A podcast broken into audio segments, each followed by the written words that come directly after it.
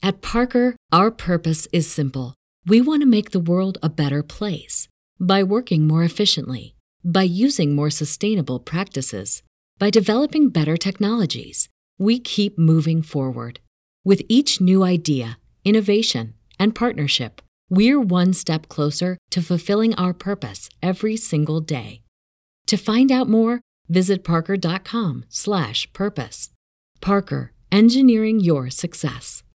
Al principio cometimos errores y errores no, con malicia. La verdad es que la banda somos súper, súper aterrizados y congruentes. Mientras no hay dinero, no hay pedo. Pero cuando llegan los pesos, y ahí en un, en un mal berrinche te mansa la fregada y se acabó.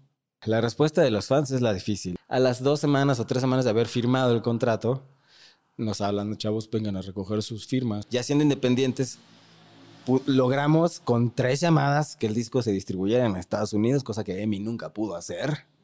Bola de huevones. ¿Sabes qué? De plano sí estoy muy cansado. Yo no tengo nada de ganas de hacer toda la talacha para preparar los shows y los viajes y la...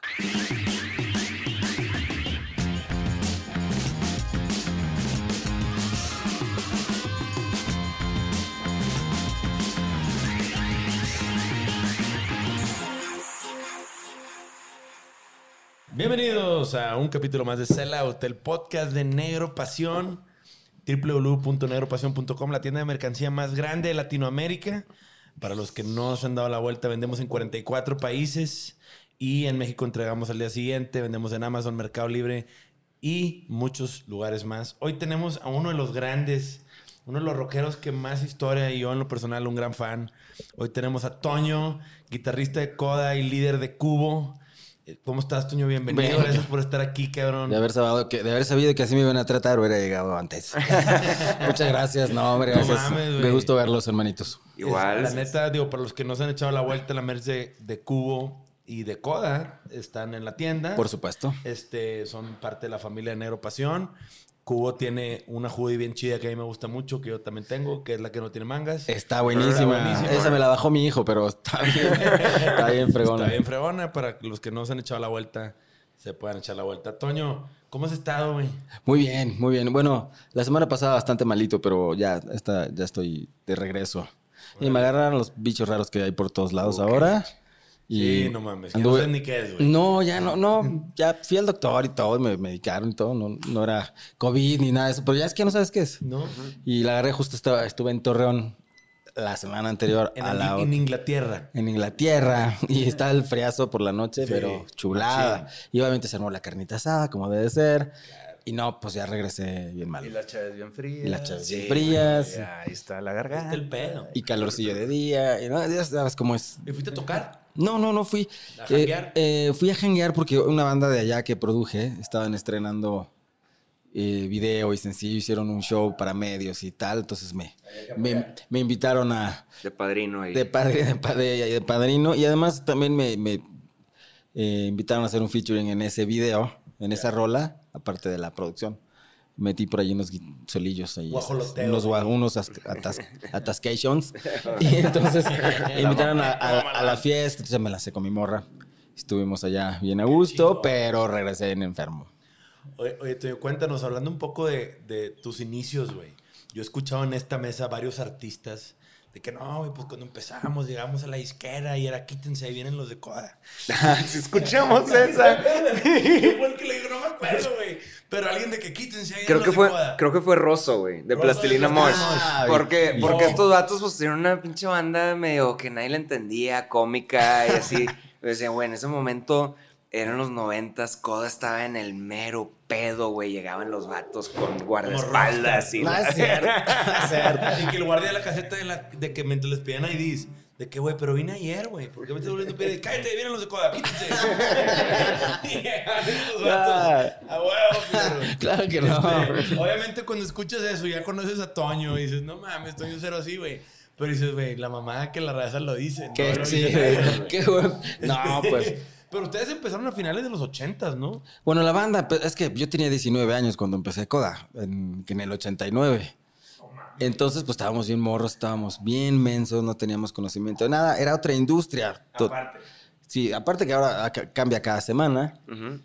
En- a finales de los 80 en México, donde ni siquiera había bandas de rock heavy firmadas en ningún lado, no sabíamos ni qué demonios hacer. Y eventualmente logramos con demos y pues ahí tocando puertas logramos llegar a Sony. Después de disque de sellitos chiquitos y del pleito legal para que nos dejaran ir y broncas desde, adolescentes ya estábamos en los problemas.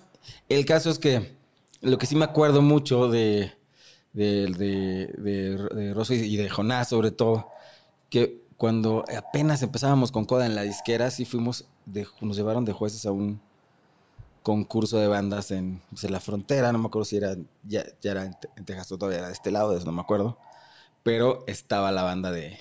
De la plastilina. Ajá, pero eran Cuervo Maltés, o no me Cu- acuerdo cómo se- Cuervos de Malta. Cuervos de. Malta. Sí. Cuervos de Malta, este, y estaban concursando. Ahí fue donde nos conocimos, nos hicimos compas desde entonces. Lo demás, no recuerdo que haya sucedido. Pero vamos a imaginarnos que sí. cabrón. Pero sí. Oye, pero cuando firman con Sony, y ahorita que mencionas esto, porque es una parte bien importante, era otra industria. En esta mesa y en este espacio hemos escuchado historias de que, güey, éramos unos morros de una disquera, nos delumbró con, van a ser famosos, firmen aquí y le firmas las nalgas al diablo, cabrón. Sí, todavía, A ustedes más o menos les pasó una historia similar. ¿no? todavía tengo raspado el, el anís. el anís, el fundido. No, hombre, güey, pero firman y cuántos discos firmaron, cómo estuvo Ese primer contrato, que fue exactamente como lo estás contando, parece que la- es nuestra historia, pero obviamente es. la- y lamentablemente se repite mucho. Porque si llegamos nosotros a los 21, 22 años, solitos a la disquera y nos ponen el contrato enfrente y fotógrafos y toda la directiva y la mesa y champaña. Champañas y la madre. No, entonces así como te quedas como que y todavía nos dicen los güeyes, si quieren lean el contrato. Y yo así, me temblaban las No, manos. y, el, y el adelanto así. Y aparte así de. ¿qué voy a...? qué- Pues era lo que estábamos buscando desde que Claro. pasa esa mierda, voy a firmar este... Y era la única manera en hacerla, güey. Pues sí, Sí. no había otro No había distribución. Era la única manera de salir a, a- a la luz. Sí, no había música, no había industria independiente No en había. aquellas. No existía, era nula. Y si había, era No. under, under, under del under, abajo del under. O sea, no había manera de que, de que nos enteráramos, porque obviamente no había medios, ni, ni internet, ni nada. No había manera de enterarnos de las bandas que habían, por más buenas que pudieran ser, ni de si había chances, si los hoyitos para tocar eran, los antritos para tocar eran, ni PA tenían. ni- ¡Ah! una historia muy... Sí, me imagino. Qué güey, bueno que ya- es ahorita la Qué industria. bueno que ya pasó. Que a ti te ha tocado pues, ver 30 años de transformación. Sí. güey.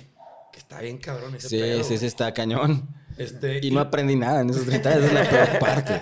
Sí, igual de meco. Pero después, te- obviamente, Coda tiene varias etapas. Obviamente, el 20 para las 12 es un putazote, güey. Es un de Dios. Este, y, y se logran muchas cosas.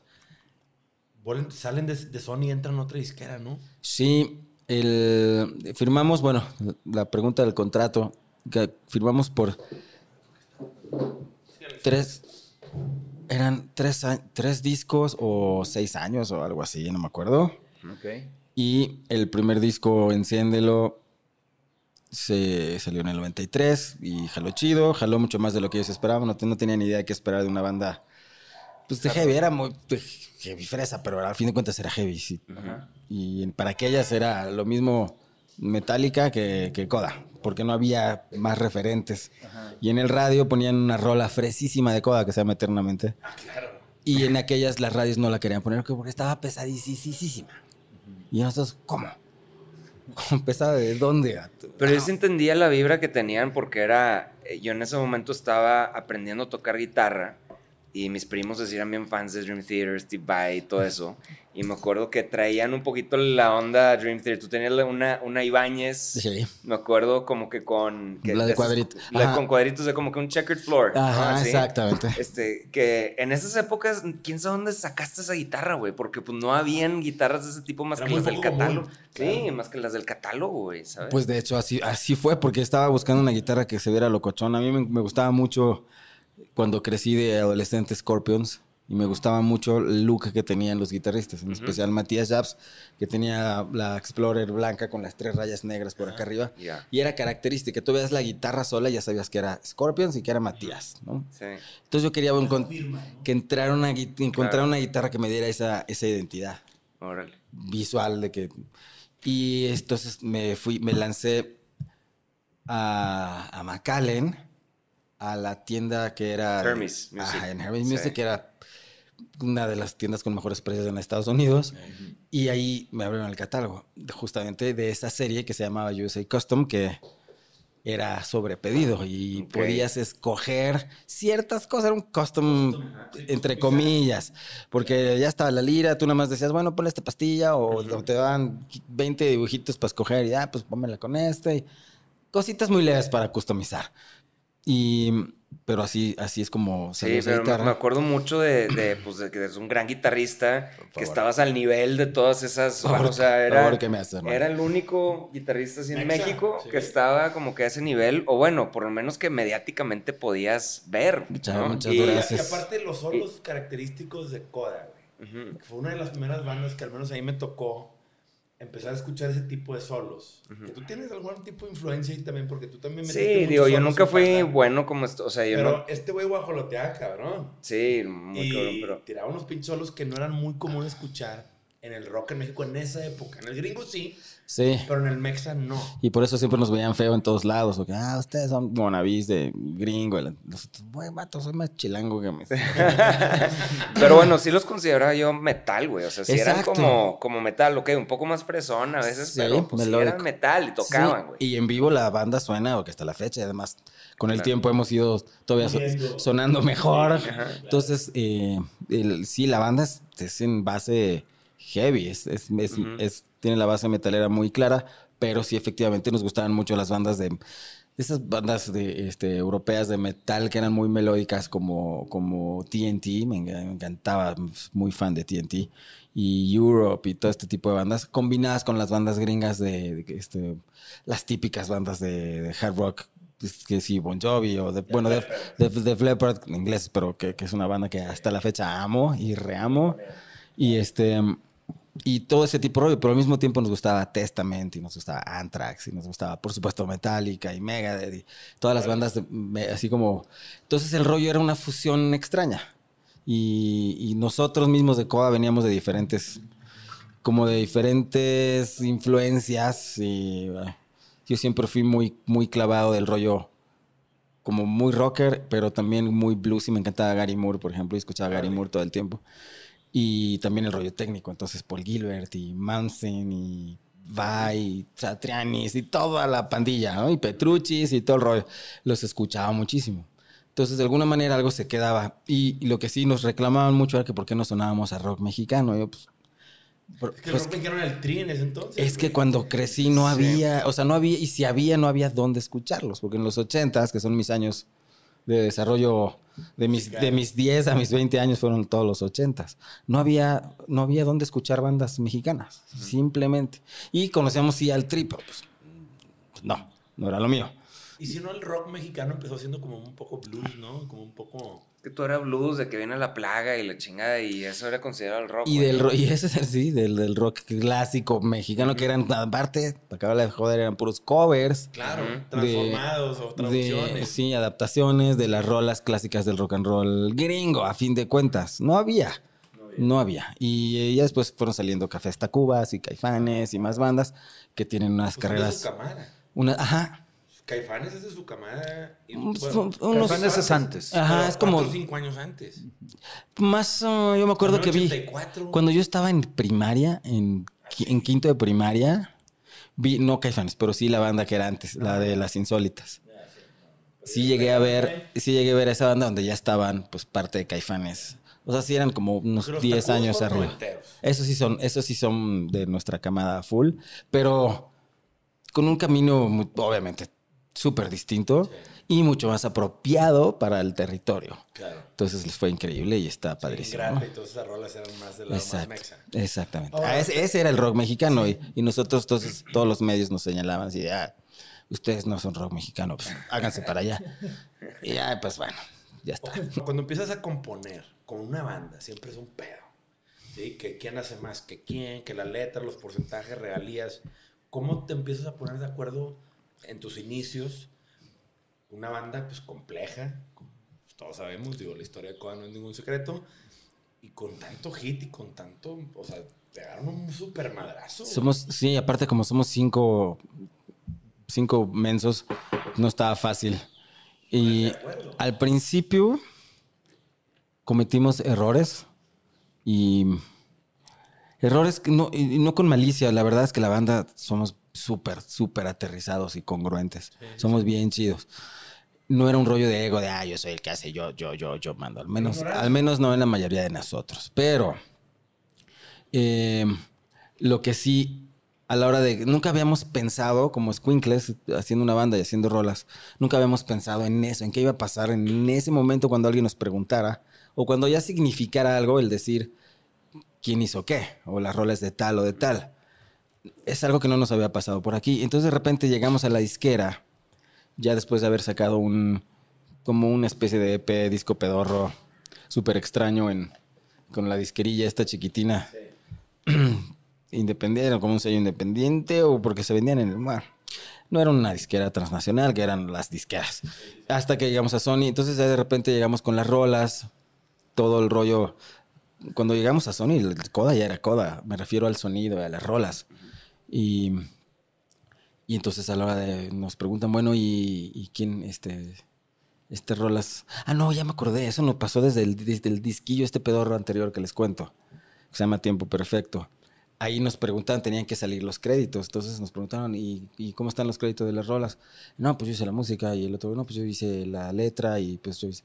Entonces nos, como que nos, básicamente nos repartimos el disco entre los dos porque yo, yo llegué con la idea, ¿no? Así como todo inocente o, o tal. Sí, siempre he estado yo muy muy conectado con todo el rollo de armonía y de teoría y de entonces el acorde y este podría ser este puede ser o este no va o no producir las rolas que es mucho también tu fuerte ahorita ah que eventualmente eso fue lo que se fue convirtiendo en mi carrera pero eh, en ese momento pues la, la, respuesta directa era ah pues sí la, la idea la música la traje yo y la Letra la, trajo. este compa y está y así quedó prácticamente todo ese disco y no pasó nada no todo todo el mundo contento contento. Y luego cuando en Sony volvimos a hacer lo mismo y nos volvieron a preguntar lo mismo, volvimos a contestar lo mismo, eh, pero ya estaba David, el, este, mi querido ratoncito adorado, que amo, el tecladista.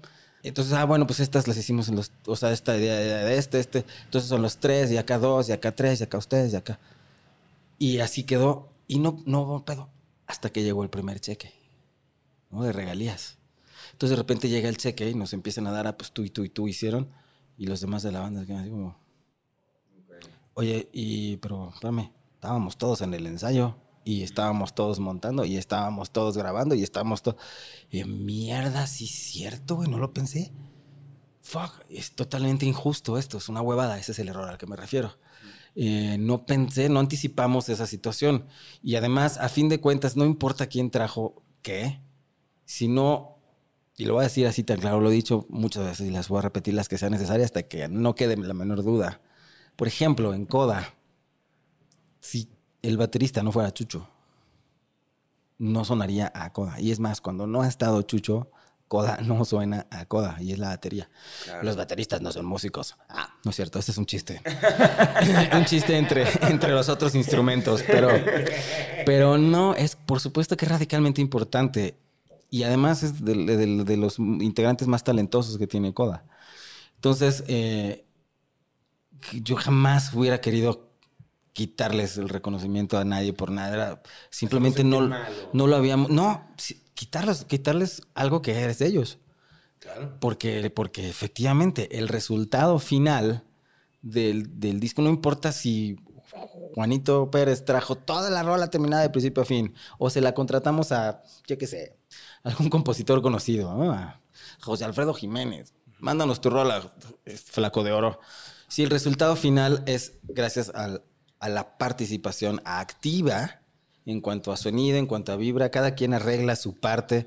Eso para los... Se me hace una cosa muy, muy ojeta, la neta, pero para los eh, datos fríos de los créditos de autorales, el autor es el que hace la melodía, la letra, la música. No los arreglos. es, que, es, que, en un contexto de una banda de rock. es que en un contexto de una banda de rock es difícil eso, güey. Es que es diferente. Los parámetros son distintos. Y, y- y estoy completamente de acuerdo contigo porque en algún punto, este, Ricky, Crow y yo hicimos una banda cuando después de que Panda se separa y todo eso. Y me acuerdo mucho que, pues lo que queríamos más o menos era no sonar a, a Panda, güey. Claro, Y hay unas cuatro o cinco canciones que es no se puede. imposible, cabrón. Pues porque es son, imposible, porque güey. son ustedes. O sea, suena otra cosa, pero tú dices que, güey, está tocando ese cabrón, está tocando Crow, güey. O sea, ese es Crow. Y me lo decían amigos que, que no son músicos. Así es que es Crow, ¿verdad? Tocando. Y ese es Ricky. Sí, y, Es que es bien difícil y con, esconder eso, y- cabrón. y con No toda la madreada que te entiendo de, ay, un baterista es reemplazable, cabrón. ¿Sabes? Así como, güey, no mames, y- ni madre, güey. No. Es parte fundamental de el- lo, que, lo que significa una banda y la marca una banda. Claro, y además también tiene mucho que ver con la personalidad de cada músico. Habrá proyectos en los que sí, quizás sean algunos reemplazables o no. Creo que es un rollo muy personal. Es como si a Motley le quites a Tommy Lee. Ujú. ¿Qué, import- qué importa si las rolas las hizo Ju- Juan Pérez? Y, o así, ¿no? Hablar de un chorro de, de situaciones. El caso es que ahí me cayó el 20 y entonces me súper disculpé y hablamos entre todos y, bro, no, no fue mal, no fue gandallismo ni, ni ego. Simplemente no, no, pues ya ahora ya, ahora ya Pues, sabemos. Se vale aprender, ¿verdad? Y cagarle. Ahora ya y- sabemos más y a partir de ahí todo se quedó parejo. Le gustara al que le gustara y quisiera berrinche al que quisiera berrinche. Somos cinco de la banda y todos entre Es cinco. lo más sano, güey. Pum, y nos quitamos de pedos. Que yo hice, que él hizo más, que yo, que él nada más. se- Vale, madres. Entre cinco, porque mientras no hay dinero no hay pedo. Pero cuando llegan los pesos, Claro. y ahí en un, en un mal berrinche te mandas a la fregada y se acabó. ¿No? Se acabó la historia. ¿Por, cuán- ¿por cuánto? Sí, la historia de la ¿Por qué banda, de todo lo que construyeron por no sé cuánto tiempo y la madre por Y una por, chiflazón, y por varo. Claro. Y ni siquiera, todavía si estuviéramos hablando de, no sé, ventas mm, tamaño Luis Miguel, o- ¿no?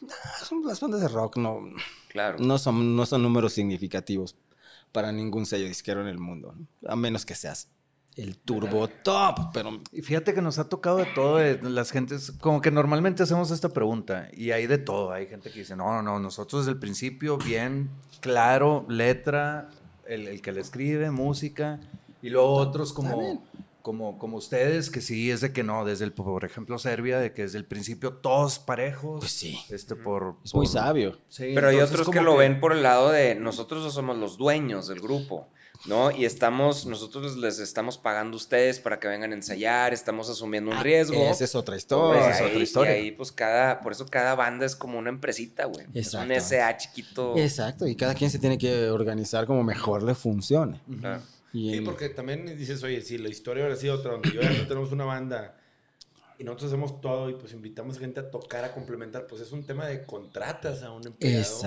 a un músico. O es un invitado O es un que, no, que va, no, pu- no, no puede exigir. Si a mí me invitan, nos han invitado a hacer rolas, a, tocar, este, a tocar guitarras en los discos de Moderato, que mi querido Jay, hermanazo de toda la vida, y, y también este, los Panteones, ¿no? los Rococos me invitaron también a una rola en- hace un par de discos. No puedo llegar y, "Ay, yo toqué ahí, yo, dame mi Sí, porcentaje claro. de, no, pues soy invitado, ni es más, ni gracias por invitarme. Sí, sí, sí, agradecido. Con cabrón. gusto le entro, Sí, ¿no? Y nos claro. divertimos todos y fine. No, y es bueno para tu carrera y es un win-win, cabrón. Y, me, y, me, y me gustan y son mis amigos y compartimos. Es- Este es el rollo de ser un buen colega, ¿no? estar en la música porque nos gusta estar en la música. Si, Claro. si estuviéramos aquí por varo, pues ya lo regamos, ¿no? O sea, estaríamos, tenemos que estar haciendo totalmente otra música, de otra manera y no es por varo. Ahora, Toño, en el momento que se separa Coda, ¿no le quedaron a deber discos a la disquera? No. Cancela, o sea, acabó su contrato, no renovaron y se separaron. De hecho, creo que. Déjame acordarme cómo estaba ese rollo, ese estatuto legal. No me acuerdo si eran tres discos y en cinco años o en seis años, o eran de plano cinco discos en diez años. El caso es que hicimos tres. Y ya para el. Después del tercero fue cuando, cuando Salvador se salió de la banda, porque quería ser solista y tal. Eso fue a finales de los noventas. Y, es, y entra Nat Lalito Contreras de Ágora. Estuvo un par de años con Coda girando, ajá. Y estuvimos girando con él un par de años. Y esa alineación eh, nos, nos echó el ojo Polygram, justamente unos meses antes de que se fusionara con Universal. Y nos fuimos entonces a, a Polygram.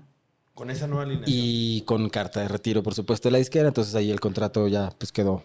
Oye, ¿qué, qué tan difícil fue cambiar de cantante? Nunca he escuchado a alguien decir, oye, pues otra relación le llamó la atención otra disquera y nos firmaron, güey. Sí, Es algo muy poco común, ¿eh? claro. La Eh, primera vez que yo al menos yo lo escucho aquí, no sé ustedes, pero ¿qué, qué, qué fue para ustedes cambiar de cantante? Sí, o sea, todo ese ambiente, el, el- como la, la respuesta de Del la fan. audiencia y los fans y todo eso también. Esa es la parte difícil. La respuesta de los fans es la difícil. La otra está fácil porque usualmente cuando truenas de esa manera es un divorcio. Entonces, Traes a alguien nuevo. cuan- y, No, no. y no, y sobre todo ya no estás con quien no estaba chido. Entonces eso está padre. Sí, pero por Pero- ejemplo, la voz de este chavo es bien única. Es, sí, es, muy única. es característica y eso eventualmente es una de las razones por las cuales yo no hemos hecho nosotros, al menos versiones Coda Plus, Coda tal, Coda así, Coda así. Porque si ni siquiera, porque lo intentamos un buen rato. Primero se salió Salvador, luego se salió oh, Chucho, luego se salió Alan. Y cuando volteamos ya nomás estábamos David, el tecladista y yo, con otros colegas músicos muy buenos. Y la banda sonaba bien. Pero ya no sonaba Coda ni, pero ni yendo a bailar a Chalma, porque ya pues, no éramos dos. Entonces ahí fue cuando dijimos, oye, bro, ya. Ya. Ya, le aquí. está, ya estamos eh, Forzándolo. a, Ferrafter. Sí. Ya estamos de a Ferrafter, ya es momento de parar y ya veremos después qué pasa. Y por eso eh, eventualmente tronó. Y antes de eso, efectivamente, inclusive logramos que nos firmaran dos disqueras diferentes con las alineaciones distintas. Una fue este Polygram Universal, que justamente viene de esa fusión que quién sabe en qué tantas broncas se metieron, que se tardaron años en resolver. Y ahí fue cuando se empezaron a salir, se desesperaron y se salieron el resto de los de la banda. Entonces pudimos zafarnos de ese contrato que nunca se llevó a cabo, con todo de anticipo, pero nunca se llevó a cabo. Y entonces nos fuimos y firmamos, no teníamos una, ya la teníamos cantada, que nos te- teníamos que mandar a la fregada a la banda. Nos fuimos a, ¿cómo se llamaba esta disquera de Televisa? ¿Fonovisa? Fonovisa, que querían una banda de rock y llevamos las rolas y llevamos a la alineación, llevamos a- al Coda nuevo y pues hasta poca madre nos firmaron y ese año Televisa casi truena, que tuvieron un despido como de cuántos miles de personas. Hijo.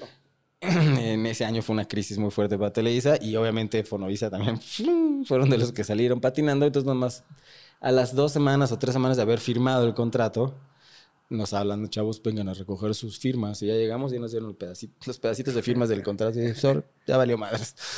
Le dieron su retiro. o sea, le Sí, pues ya todo. no había ni, ni sello. Eventualmente cerró todo. Oye, y ahí es cuando empiezas y dices, bueno, yo no me voy a quedar aquí, güey. Sigue Cubo, cabrón. Sí, un poquito después, porque sí, me, sí el duelo Sí. De, de haber terminado con Coda sí, sí me duró pues, un par de años. Y estaba así. Ya estaba produciendo en ese año, hice el primer disco de Ágora y ya de- a nivel producción, ya tenía mi estudito ahí chiquitín. Y ya estaba produciendo cosas. Y en lo que me, se me pasaba el berrinche, inclusive mi guitarra de cuadritos, la, la Ibanez, ahí estaba guardada, no la había sacado en un chorro de tiempo y de repente un buen día la saco y la veo y empiezo a llorar. Es mi guitarra porque la amo, ¿no? Y grabé, hice un par de rolas instrumentales para que eventualmente, poquitos años después, fue mi disco, mi primer disco instrumental atascado. Hiciste un disco tú. Tengo dos. ¿Dos? Tengo ¿De dos y estoy a punto de terminar el tercero. Muy De bien. solista. Sí. Pero güey, cantas y tocas tú No, solo, esos son güey. instrumentales. Instrumentales. Sí. Órale, güey. Estoy haciendo ya el tercero instrumental que está quedando bien chulo, diferente, pero bien chido. Es que ahí es donde me doy gusto, no nada más, no es que estén atascados a lo burro ni heavy, ni siquiera, o sea, uno sí está medio metalerillo, pero es más bien donde hago todo lo que no puedo hacer por concepto y por Sí, por línea. con las otras bandas, que ni con Coda ni con Cubo, porque Co- Coda regresó en el 2012, 2013 con los mismos integrantes, nos seguimos peleando igual que antes. Como cualquier pero, familia. pero No nos seguimos queriendo, nos seguimos queriendo. Eh, entonces no puedo hacer cosas en Coda, no puedo hacer cosas en Cubo y ese es, las- Tu escape. es mi escape porque siempre estoy estudiando y continuamente estoy eh, en clases, tengo unos años en clases de jazz, entonces mi disco nuevo trae bastante de jazz, pero no clavados. Que me encanta, pero no está fusionadillo, ¿no? Yo siempre dejo que permee todo y que salga de manera natural lo que salga y que quede como quede. y ando en eso. Ese es mi tercer disco instrumental. Y aparte estoy preparando otro disco solista, pero ese sí cantado, con todo ese tipo, esas rolas que tampoco entran en ninguno de los dos conceptos y que me gusta mucho hacer. Y quiero, quiero meterle ahí, bueno, sacarlas, que no se queden en, en- en el cajoncillo. Oye, ¿y, y- y cómo fue para ti, obviamente, ese duelo que, que, pues, te refugiaste en la producción?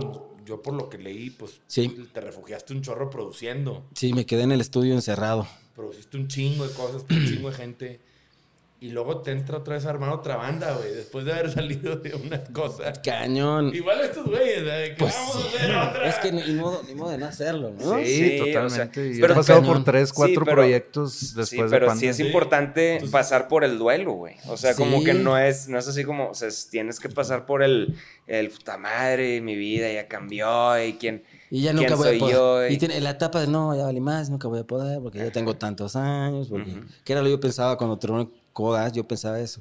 Porque teníamos aparte el chip, estábamos en Sony, que era la disquera más fresa de la historia. Ay, aparte estaban bien morros, güey. Eso, o sea, Cubo empezó que en el 2004 y la verga. algo 2000, así, 2003, 2003, salió el primer sí, disco. güey, o sea, está- Ellos estaban bien morros. Yo, ya- yo en mi cabeza no. En mi cabeza yo ya estaba súper rock. pasado por un chingo de cosas, cabrón. Y por, y por la disquera en la que cuando si tienes 25 años y no la hiciste, bro, ya retírate porque ya estás viejo. Vete de conductor o la chingada. Y entonces yo tenía 32 cuando, cuando estábamos empezando Cubo, cuando estábamos grabando en Los Ángeles el primer disco, y 32 años. Dije, no, me, tráigame mi bastón. Sí. ¿no? Cárgame la guitarra que me pesa. Sí, mi chingada. espalda, mi, mi- my hip, my Es que, sí, es que, es que justo es esa edad, 32, 33, cuando te empiezan a, cuando empiezas a dormir mal, y que ah, chinga. Porque desperté así. Y no manches, eso fue hace 20 años. Hace Y 20, era, era un moco. ¿no? Ahorita lo veo y si todavía me siento joven, que no estoy joven desde hace un chorro, pero, pero estoy al pedo. Estás al pedo. Claro, güey. Tengo 53 años Eh, el 50 Y no- the new 40s, cabrón. y estoy, ajá, poca madre, además a gusto y bien, y Felipe y con tenis. Comiendo chicharrón y le Comiendo chicharroncito que mira, qué lindo. me. Oye, me estaba acordando se- nos- de las de varias veces que nos topamos en gira. Yo creo que con Coda o con Cubo fue. Yo creo que fue con Cubo. Sí, con Cubo. Sí. Sí, porque, porque nosotros hasta en en 2003, ¿verdad? Fue para ti con desprecio cuando empezamos a salir a... Cuatro, Cuatro. Sí, fue con Cubo. Tú ya estás. Ajá, me acuerdo que nos vimos en algunos festivalillos y cosas en Veracruz o en no sé qué ciudades y de repente sí. Pero pues ya sabes cómo son esos. Siempre nos vemos en el hotel o en el estacionamiento. "Eh, ¿Qué onda?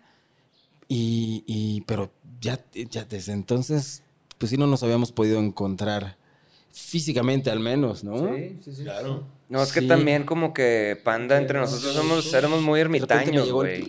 Éramos muy, pues, como, como que muy cerrados también Sí, nosotros, con ¿no? Panda No- sí éramos muy cerrados también, como, como que, ay, todos están en contra de nosotros, pero nosotros... eh". Sí, sí, traíamos La una, vibra sí, así rara. güey. todos nos odian. De- delirio de, de persecución. Sí, delirios así bien locos, pero Sí. de ¿verdad?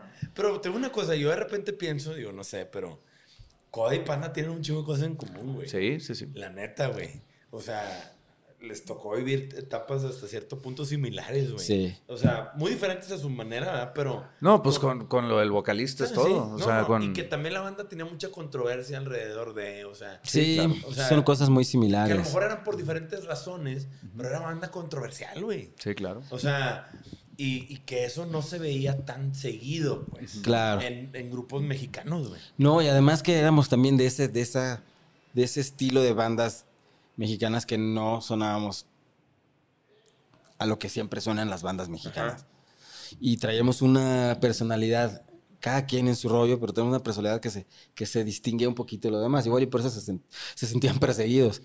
Con ese, y, y, por ejemplo, en el caso, con Cubo, por ejemplo, eh, nosotros admirábamos mucho de, y aparte no sabíamos, no sabíamos si eran leyendas urbanas o eran ciertas, pero, pero sabíamos de colegas, de amigos en común, de toda la talacha que habían hecho ustedes en Panda desde antes, y igual los compas de división, eh, de agarrar el camionetazo y ponerse a tocar y hacer Sí. todo ese tipo de madres, nosotros decimos, es que eso es lo que hay que hacer. O sea, Sí, somos de- ranchar y... hay que, ranchar hay y- que, nada de que, ay, a ver, a ver, quién me viene a invitar a un buen... No, güey. Sí. Trépate y, y muévete. Sí. Y eso era algo que ustedes hacían. Y nosotros en el sur del país, lo- eh, no, no, en el sur no hacíamos ese tipo de cosas. No era tan común quizá, bueno, los compas de Mana lo hicieron también y todas las bandas que despegaron hicieron esa talachita, esa chamba hormiga de vamos a rompernos el hocico. Y eventualmente con Cubo lo entendimos y, y de alguna manera era, no- y nosotros decíamos, no, estos compas la traen clara, ¿no? A ver, rájese. Ahora, Cubo lo firma una disquera su primer disco. O sea, Sí, nos, también fue una garbanza de libra, no sé, no, no- no me o sea, preguntes cómo Hay muy sucedió. pocas bandas, muy, muy pocos artistas que logran firmar bien a dos bandas seguidas. güey. Sí, O sea, es como muy poco común también. Tú dices, oye, vamos a armar Cubo, güey. Ahora yo canto, cabrón. Chingue su madre. güey. Ah, así. ¿Cómo, cómo, cómo estuvo eso, güey? De repente cual. que voy a Pues cantar a mira, la... el rollo es antes, eh, en los últimos con años. una disquera que me firmen. Chingue su madre. Oye, la historia completa es todavía aún más increíble. El, a los últimos años de Coda, que ya estaba ya produciendo bastantes bandas, produje a una banda que se llamaba Trompo. Ok. Y ahí, y nada más hicimos un- unas rolas. Y luego eventualmente la banda tronó, pero en esta banda estaban Tarro y Max, el baterista y el, y el primer bajista de Cubo. Y aparte, en esa época me enteré que Tarrito es mi primo.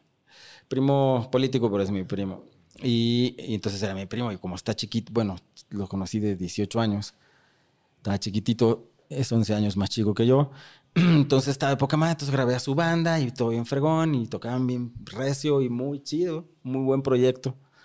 Y cuando estábamos grabando ese disco, un día nos fuimos a comer los tres y, un- y platicando, "Ay, pues un día a ver qué día nos juntamos y echamos ahí el, el palomazo a ver qué, ¿no? Echamos el jam, a ver qué sale, pues nada más por divertirnos. Y, y en ese momento le- les comenté, yo traigo el antojo de hacer una banda como más, un poquito como... Yo, yo tenía mi antojo chaqueto para hacer una banda que tuviera influencias de un poquito de Deftones, con un poquito de Goo Goo Dolls, con un poquito de Bush. ¿Cómo? Con nada que ver una con la otra, pero Pero así. mezcladón. Ese, sí, yo quiero un rollo que esté así, que esté acidote, fresilla, pero, pero pues, bueno, y soy turbo fan de Gavin Rossdale, así que yo quería, yo quiero hacer Gavin 2. Gavin Región 4, la chingada. Entonces, eh, era la idea y lo platicamos y ahí se quedó. Y de repente tronó su banda, tronó Coda. Y ya pasandito el año de duelo y todo esto rollo que hablábamos, de repente, eh, ¿qué onda? Nos juntamos el viernes a echar, eh, pues vamos a ver qué sale, sí, vamos a llamar. Pum, tú sales, caía el ensayo y pum, luego, luego ahí en ese mismo primer ensayo armamos un par de, traía una ideita por acá y un par de cosillas y pum, armamos de volada. Entonces di- dijimos, güey, suena fregón, güey, vámonos. Y les dije, oye, yo quiero cantar, sí, cántale.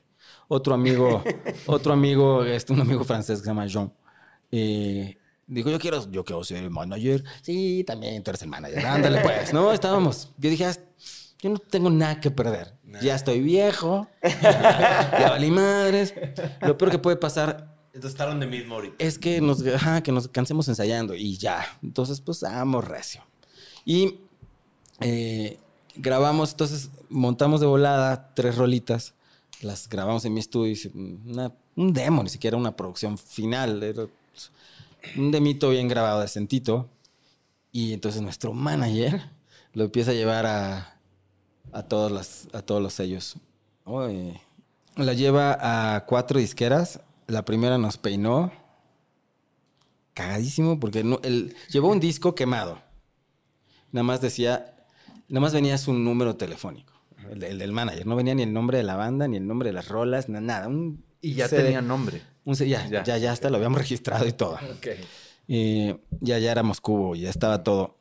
Eh, lleva el de Mito a, a Suave, ¿se acuerdan del sellito este donde salió el soundtrack de Sexo, Pudor y Lágrimas de la Claro. película? Sí, sí, sí. Y luego no sé qué otros artistas tenían, pero eran más, pues como más indie, más eh, hipster son el rollo. Entonces, lo oye este man, no voy a decir nombres, pero oye este man de la izquierda y suena, suena muy dramático, parece coda.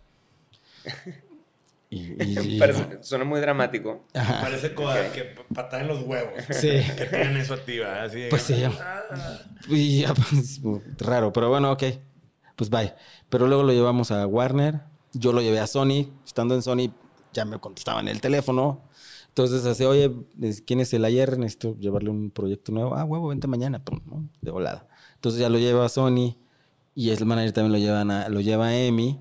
Y de repente teníamos al, al teléfono sonando con las tres disqueras, güey. ¿Quiénes son estos güeyes? Tráelos.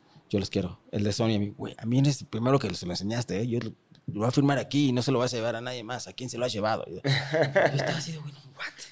Tengo 32 años. No se dan ¿Ya cuenta. Sí, qué? ya me voy a morir mañana, o sea, ya. Estoy en mi último día. Vuélvelo a poner y súbele y escúchalo bien, güey. No soy yo, no mames. Pues no, les gustaron a las tres. Entonces tuvimos Puta. el Qué lujo. chingón se sentir eso, ¿no, güey? Raro. De venir bajoneado, de una mala... Sí, así boca de... At Parker, our purpose is simple. We want to make the world a better place by working more efficiently, by using more sustainable practices, by developing better technologies. We keep moving forward. With each new idea, innovation, and partnership, we're one step closer to fulfilling our purpose every single day. To find out more, visit parker.com/purpose. Parker, engineering your success. Eso es, bon- esto Pinche bonito. industria de repente llegas y tres güeyes peleándose por ti, cabrón. No me cayó el 20 hasta que estábamos firmando. Escogimos EMI, a fin de cuentas, porque ahí estaban. Este, estaba básicamente el crew que había firmado Molotov mm, 10 años, años 5 años antes en, en Universal. Entonces estaba Gavito, Arturo López Gavito, Julio Muñiz, ellos er- eran los que estaban antes. Sí, sí, me acuerdo. Y, y ellos, entonces estaban ellos ahí y dijimos, no, pues aquí, de aquí somos, estos güeyes sí nos entienden. Y eh, firmamos entonces ahí. Y ya cuando estábamos firmando el contrato y ya teníamos el- los vuelos para ir a grabar a, la- la- la- a Los Ángeles y mis huevos, fue cuando dije, mierda, I'm back in business, motherfucker. Bitch, I'm back. Bitch, I'm back. Oye, y estaban en los 10 más pedidos y la chingada en MTV, Sí, me acuerdo jaló cuando... padre en, ¿no? en los primeros años, güey, cuando ajá. MTV ponía videos, jaló muy bien. Antes de los reality shows y toda la cagada que destruyó MTV. Y se acabó. Como no teníamos radio, Cubo no es de radio en México, no hay una radio que nos pueda tocar. Entonces, eh, se acabó MTV y se acabó. Y se acabó, se acabó al la- menos la- el Se acabó la promo, sí, o sea, la... Pero ¿cuántos discos firmaste en ese primer contrato? ¿Tres también? Ajá. Porque ahorita tienen siete discos como Cubo. Sí, uy, y el EP acústico que, sa- que salió Sí. recién. Que, que atacaste un single hace poquito. Sí. Sacamos sí, un, un EPcito de cuatro, Sí. que está bien bonito además. Em, sí, en los primeros, habíamos firmado por tres discos también, pero como siempre pasa en las disqueras, regresamos a grabar el primer disco. Regresando a grabar el primer disco, y ya no estaba Julio Muñiz. Y nos dice Gabito, no se preocupen, aquí estoy yo, todo, todo fine.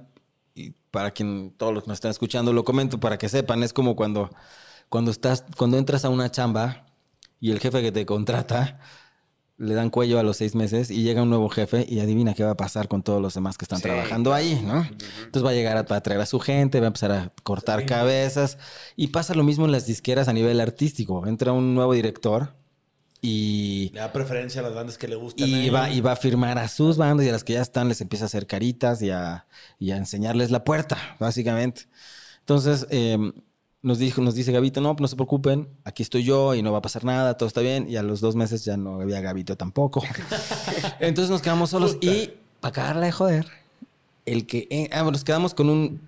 Mandaron de, de- de Miami un, un, director de la compañía interino en lo que se, en lo que se definía aquí. En, y en esa época fue cuando entonces tuvimos la nominación a los MTV Awards y, y fuimos a tocar allá a Miami, bla, bla, bla, bla, que nos ganó Natalia Lafourcade, muchas gracias.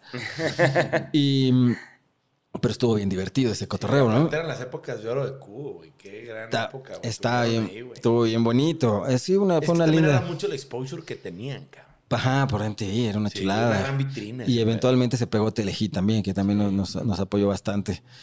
Y regre- eh, ah, perdón. Bueno, sí, ya regresamos de todo ese rollo de MTV con el director eh, provisional, a toda madre.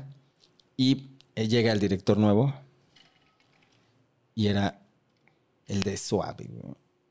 El que no nos quiso firmar, el que no le gustó a la banda principio. Entonces yo así como que... "Chinga su madre, valió madre". No, pues nos llevamos bien y todo. Y todavía hicimos un disco más. El, el segundo, aire. Ajá. Pero ya los presupuestos, aparte porque venía también la industria en caída en esos años, pero horrible. Entonces el presupuesto ya, el presupuesto que nos quería dar para el tercer disco ya era de risa. Y era- obviamente era el mensaje, nos estaban mostrando la puerta. ¿no? Entonces, oye, bro, pues ya, ya me enseñaste la puerta, pues ya dame las llaves. ¿No? Ya. La carta de retiro. Sí. Y el compa, sí, a huevo, compa. Sin pedos. ta, ta, ta, ta. Ya están libres de su contrato. Vámonos. Entonces ya nos fuimos mejor independientes desde entonces. Desde Pues entonces. sí. Y ahora el cambio independiente. Puta. Sí. Ahora sí es ponte a chambear, no nada más como músico, hacer rolas, la parte bonita y sexy del negocio. ¿eh? Si inviértele tiempo, lana, Lana. tu propia Lana. lana. Tu propia lana. Exacto. Baja los recursos para poder hacer las cosas. Eso fue donde estuvo. Y luego Muy rudo. a tocar puertas tú a ver quién Sí. realmente era tu amigo y quién era puro pedo. Y ahí es donde se vio, porque después de todo el historial que teníamos con MTV, ¿no? Tres, tres, del primer disco, tres rolas en los 10 más pedidos. Del segundo disco, dos rolas en los 10 más pedidos. El tercer disco, que ya no traía sello de disquera, y ya había habido, ya estaba otro mono en- ahí en, en MTV que no era los que estaban antes, ya era un man que había estado también en algunas otras disqueras, un director artístico de disqueras. Digo, no ve, lo ve con sello independiente, ah, no. Y a la fregada. Oye, hace, hace rato estaba viendo en YouTube un comentario, un comentario de un video relativamente nuevo de ustedes y viene un chat. Es que ustedes, Cubo, son mi banda, son unos chingones, son los mejores, son. O sea, no mames el nivel de talento que tienen. Era yo disfrazado. Pero porque. Sí, entonces- Una cuenta falsa. Era una cuenta falsa. No, no, se veía que era una chavita así diciendo de que, güey, están bien pedo. cabrones, no sé qué, pero ¿por qué? ¿Por qué no están en los Grammys? ¿Por qué no están en no sé dónde? Y, y a mí me da ternura porque nos, nos pasa mucho también a nosotros. Claro. Este, cuando empezamos desierto y demás, y como a tocar puertas con el cabrón. Como la raza no entiende que es, es muy difícil sin una compañía, como dices ahorita, o sea, tener, aparte de management, una oficina de management que crea en ti Y que esté que pesada, que además. está pesada y, y que, güey, tira su mamá bajo un camión, güey, Por por, ti. cabrón, porque así son de pesados. Sí. Este, no tener disquera, como dices tú, de que son independientes. Puta. Y fíjate que cuando nosotros salimos, ¿te acuerdas? Que yo decía, somos independientes y, y Coro decía, no, no, no, no digas que somos independientes porque la gente Me acuerdo. porque la, es de percepción y pues se, se ve como que eres jodido. Y yo, pues, pues estábamos jodidos. O sea, ¿qué, qué pasa? O sea, no Claro. pedo. Es como, nosotros traemos como esta idea romántica de, güey, vamos a empezar desde abajo, tal. Digo, ya, fue pandemia y ya, ya termina ahí esa, esa historia. Este, pinche pandemia, no mames. Qué sí, güey. Pero, pero sí, güey, o sea, sí, sí, sí entiendo esa parte de, de que no, no, independientes, no, estos güeyes, ¿sabes qué? Está, está chingón el, este, la música, tal, tal, tal, pero no, fíjate que no. Eh, Porque sí, O sea, qué hueva, güey. Es que, a ver, el tercer disco de Cubo, que haya sido indie, o sea, qué hueva, porque a lo mejor era un disco, al menos de mi punto de vista, que tenía muy buenas rolas. No, y jaló, además jaló cañón. Espérame, ¿qué es el rollo? MTV nos pinta a dedo y Sí, nos que cierra la puerta en la jeta. Y obviamente no teníamos budget, hicimos un video de tres pesos. Pero ese video de tres pesos estuvo medio año en primer lugar en Telehit. Y estuvo en el top de MTV Latin, de MTV2 en Estados Unidos, porque ya siendo independientes, logramos con tres llamadas que el disco se distribuyera en Estados Unidos, cosa que Emi nunca pudo hacer bola de huevones. y, y entonces el disco salió allá, el sencillo salió allá, entró al top allá, a MTV allá. Pero aquí, pero aquí no. Pero ese era el tema. Eres indie, en México no había industria independiente. No hay, sí. Y era medio apestada. Exacto. Independientemente del producto, cosa que se me hace un error, ¿verdad? To- O sea, Totalmente. yo tengo, yo, yo me, digo, y lo traduzco un poco al negocio. Yo me acuerdo con clientes míos que pues trabajaban en grandes empresas y el día que se salieron y armaron su business pensaron que pues iban a tener el mismo resultado y todo el mundo los iba a querer igual que cabrón, te quitas la camisa de un disquero, güey, y sales a las calles como mortal, güey. Pues es bien diferente la dinámica. Sí. Y es un do- una dosis de realidad, pues a veces difícil emocionalmente hablando. No, güey. te da, te pega y... Pero yo vi que Cubo logró algo como indie, porque ustedes fueron de los primeros indies, güey. Cubo ya fuera en el rock al menos. Ujú. Sí, que se aventaron y que sí sonaron. O sea, sí hubo un logro medio particular, güey. Como dices tú, o sea, se fueron a Estados Unidos, Telehit sí les dio un chingo de vitrina. Sí. O sea, yo no sabía que MTV, porque a mí me hubiera dado la impresión que MTV también los tocó un chingo, pero a lo mejor era MTV2, era ya el otro canal latino. Con el, con el disco 3, sí. Y, y- y hicimos de ahí nada más dos videos. El de la rola de Fantasma, que, que es... Puta, que es- una rola. Ajá, que es muy bonita rola y en vivo es una locura además. Sí. Y, el, y jaló cañón hasta la, fe- hasta la fecha. Jaló, jaló muy... Sigue jalando, pues muy bonito. Hicimos en ese disco dos rolas en inglés, pues nomás por gusto, porque nunca pretendíamos conquistar el... Estos, güey, ¿por qué todo el mundo quiere hacer roles en inglés siempre para sacarse una espina, güey? Pues porque está divertido. También es, ¿sabes? que Escribir en español está cabrón. Para que rime, para que, para que queden las rolas bien escritas, bien, bien compuestas. Y, y no anden como muchas rolas que de repente oigo hasta en el radio y lo que sea, que no pueden frasear bien una palabra para que no quede el acento en su lugar. A veces hasta por andar nada más haciéndolo a la estación, las mañanitas, que cantaba el rey David. ¿No? Todo ese tipo de cultura no muy pulida musicalmente hablando, se permea a todas las rolas y a veces por andar descuidando esos acentos, a veces hasta cambian la- el tiempo de conjugación de un verbo a media letra donde te vuela la cabeza y dices, ¿qué dijo este güey? ¿De qué está hablando la rola? Ya no, ¿no? Te- y todo ese tipo de detalles. Es bien difícil escribir en, en- en español. Todas las palabras son larguísimas en castellano. Y en inglés, no, en inglés está pues, tan corto. ¿no? Todas las palabras son chiquitas, una o dos sílabas, ta, ta, ta, ta. Entonces es mucho más fácil rimar. Ya. Y, eh, y aunque, bueno, ahora si no tienes la acentuación así como súper natural, pues tampoco suena muy chido. Y pues no, yo no la tengo. Pero me divierto. Ahora, Cubo también cambia alineación. Sí, después de El tercer disco, cuatro, después del quinto. quinto disco. Ajá. Que ahora llegan Lu y. Ah, exactamente. Ahí tu- tuvimos como un rato de donde la banda ya estábamos eh, totalmente exhaustos de, de estar intentando remar contracorriente y solitos y sin, sin disquera y sin management, management, management y obviamente sin presupuesto. Todo era un esfuerzo así brutal por logros chiquititititos. Y de repente dijimos, no, espérame ya, Un break. un break, sí. Y eh, entre otras cosas, pues acaba saliendo este man y, dijimos, y Tarro y yo dijimos, bueno, aprovechemos, descansemos. Y justo me vino increíble porque fue en 2012, cuando Coda se reúne y empezamos a salir. Pues la reunión llamó mucho la atención. Entonces, en el 2012 tuvimos toque, fuimos a España, hicimos todo un desmadre. ¿Y Em, cómo fue para ti emocionalmente ese reencuentro, güey? Estuvo bien chido. Es que yo lo que yo lo estábamos buscando desde muchos años antes, porque a mí lo que me encanta de Coda son los conciertos y tocar con mis carnales. Claro. Nos, nos deberían de ver en los ensayos, porque ensayamos nomás los cuatro. Y somos los mismos imbéciles de hace 30 años. Parecemos cachorritos viejos, pues, Sharpays.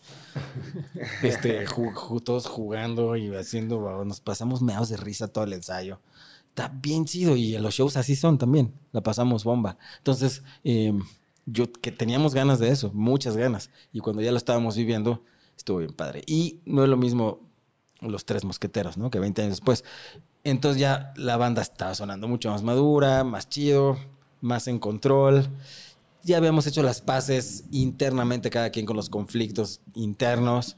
Entonces, ya, sí, el man está loco, sí, está loco. Y yo estoy loco, pues también yo estoy loco, ya sabes. Y ya saben cómo me pongo, para qué me invitan.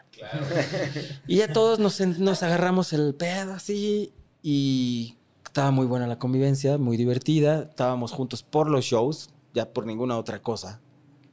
Y, y ahí, ahí- ahí jaló muy bien. Es que qué cómodo es y que padre la pasas cuando ya todo está armado. Por Sí. así- o, sea, o sea, como que cuando no tienes que estar inventando. Ni Exactamente. nadando contra corriente. Eso es lo, eso es lo padre. Sí, ni intentando convencer a nadie de nada. ¿no? Porque, Sí, pues, exacto. cuando empiezas tienes que convencer. Sí. Y convences en el escenario, eso es un, eso es un hecho.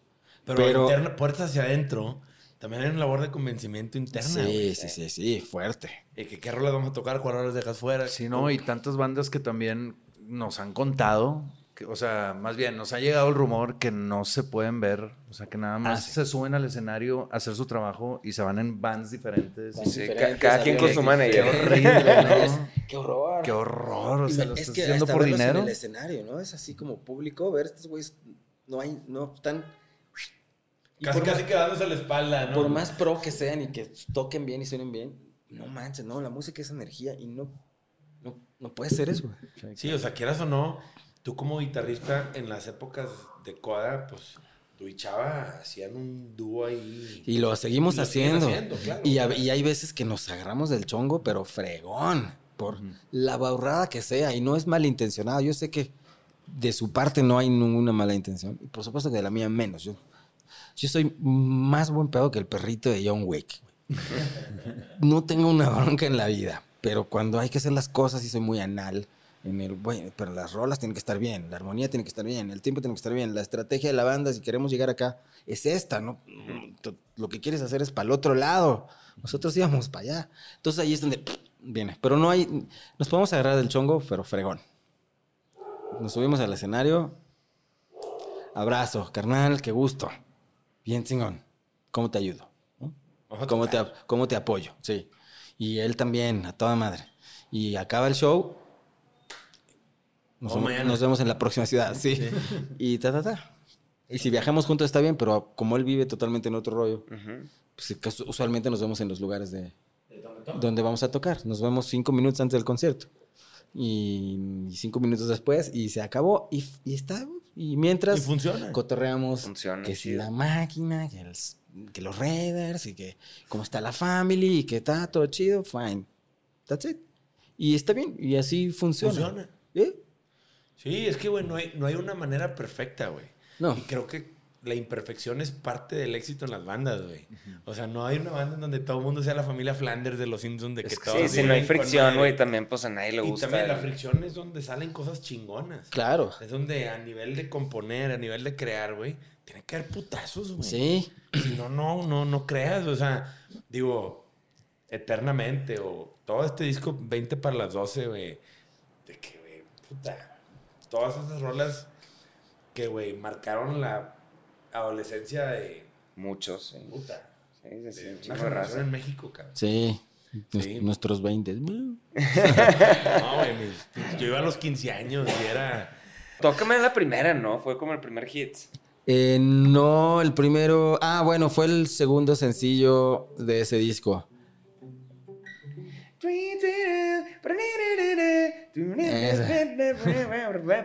Sí, era de morra así como, ¿cómo verga está haciendo eso, güey? Y, y no había, y no había manera, güey, no había manera de, de ponerle slow down a nada ni nada, güey. Tenías que conseguir algún libro caro de tablaturas de 60 dólares, güey. Claro, pero ahí ni había, ni había- Sí, nadie iba a güey. hacer partituras de mi Sí. rol. Y luego me preguntaban mucho. Oye, ¿no tienes tablatura? Por supuesto que no, no, poner, no tengo tiempo de hacer.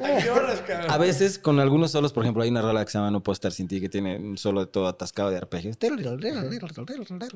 Y ese me preguntaban muchísimo, ahorita ya como que ya todo el mundo sabe. Pero en aquellas que, ¿cómo, cómo mierdas? Y ahí me tienes en donde estuviera, donde me preguntaran, en el bar, en el- la entrevista. en De que, que sea. ahí está en una servilleta. No, en una servilleta. servilleta le apuntabas. una tablatura así como rápida. Pues es una onda así, bro. Como- Y dale tu casa y te Curioso. chingando. Sí, pues no, no había, no había de otra. No ahí, de está, otra, ahí está la Oye, ¿y tablatura. alguna vez hiciste algún partnership con alguna marca de guitarras, güey? ¿Nunca te buscaron? Eh, sí, no con Schecter. ahora- ajá, ahora- actualmente estoy con Schecter y de hecho sí me hicieron un signature que, que afortunadamente ya está sold out. Qué Eh, chido, güey. sí. Qué no güey. Ajá, una línea muy bonita que diseñé junto con ellos. Y preciosa, me encanta la lira. Y tengo ya unos años con, con, con Schecter. Antes estuve con Jackson Guitars también, como cinco años. Y también me hicieron mi, mi, mi signature, pero, pero nada más ¿Cómo se para llama? que dejara más de para estar ti. jodiendo. Pero no para ti, porque castre, castre. Guitarra. no la iban a. Yo quería que la sacaran. Pues, pues porque era como ponerle un, ya un, Ajá. no, un check a la lista de logros El completos. bucket list, ¿no? Logro desbloqueado. Ha- Hace poquito estaba a punto de comprarme una Jackson, una Jackson Soloist, así como la, precioso. pero por, por no sé, como que me, se me antojó otra vez de, güey, quiero volver a, a sacar rolas de metal y así por gusto. Rockers, ¿no? Por gusto. Este, y, y es la que más me, me llamó la atención. O sea, como que la agarré. Oh, estas son, pre- preciosas. sí, güey. Y este. Luego te enseño mi Jackson, la- es la TR1. TR1. No sabes qué guitarra me hicieron. Cuando me llegó, yo le lloré al estuche así como cuatro horas antes de, sacarla. Pero es preciosa, preciosa la lira. Qué yo estaba hecho una lágrima de, de lo bonita que quedó y aparte, pues, eh, la situación también estuvo muy padre y esa sí me la hicieron del custom shop de Jackson USA. Entonces, esa no iba a salir a línea ni en pedos. Qué chido. Y Schecter, Schecter es este. ¿No te acuerdas que Yo me acuerdo que tú te gustaba un chingo tu Schecter. Son güey. muy Porque buenas. Fui a un guitar, un Guitar Center una vez y yo no tenía una guitarra buena, era como que todavía no nos, no nos alcanzaba. Era, era cuando nos decían, tenemos que, nuestra siguiente inversión van a ser guitarras buenas, es lo que nos va a hacer sonar bien. Y así como, pues, tal vez sí, tiene- tenga razón. Oh, en ese momento no, no sabemos nada, güey. Claro. Y agarré una Schecter de 600, 700 dólares, algo así. Este, Diamond Series, creo que era, o algo así. Buenísima la pinche guitarra. Buenísimas. De una sola pieza. Sí. La acabo de vender hace dos Sí. años a un fan. La vendí detrás de la tienda. Ah, qué chido. Pero si tú tienes memorabilia y así que quieres vender a la, a la tienda, este, hay raza que le gusta esa onda. Ah, güey. pues luego lo cotorreamos, porque seguro tengo. Y oye, me salió buenísima. No, Schecter es una marca Es una increíble. gran marca, 32 güey. mil pesotes, ¿no? Le pone mucho amor a sus guitarras. Sí, sale un poquito más cara de lo que yo Sí. diseñé, pero... Pero no, güey, pues digo, lo vale, güey. Ahora. Fíjate que una vez me, me ofrecieron los de Gibson hacer una, una de ese tipo, Gibson. pero me puse tan necio porque no, o sea, es como estaba usando una PRS, Ah. este, y no habían Gibson con Floyd, Floyd Rose. Mm, Ajá, es un, una bronca. y le dije, carnal, pues no, no quiero, o Tú sea, todo, no. todo el pues tiempo sí, estás usando que- esa madre. Y me ofrecieron uno de que le hacemos una versión a un güey que se llamaba Taka- Takashi Matsumoto o algo así, algo así se llamaba el, el artista que tenía una Gibson como double cut, pero Ah, con wow. Floyd Rose y un- tal vez una versión por ahí, pero luego ya, güey, así ya como que lo di por la... Me, me patrocinó PRS un rato y dije, ya, güey. Es que ahí, PRS es unas marcas, pre- de unas liras preciosas. Preciosas, Sí. Sí. No se desafinan, cabrón. No, son una maravilla, es una chulada. Sí. Sí, estuve el- en, bueno, no en la fábrica, pero en una de las tiendas icónicas en, en, Está en, Jack, en, en Virginia. Virginia, sí, algo así. Eh, Ajá, oye, ¿cómo, cómo se llama el otro pueblito que está ahí pegado? Bueno, X, pero tenían ah, así, era PRS por todos lados y yo... Disney. Puta. Sí, Disney, claro. Qué pedo, lástima que no son nada baratas. No, pues ni, no ten- nunca he podido tener una PRS, por cierto. Y algún día, algún día, ya veremos. Un día se arma pronto. Sí, no, es que sí cuesta una feria. Aparte Sí. es que, güey, pues, pues estás jalando con otras marcas también, güey. Te tienes que meter a Sí. tener y a usar. El tema es que muchos de ustedes es lo que usan, ¿no? O sea, tú te casaste con PRS.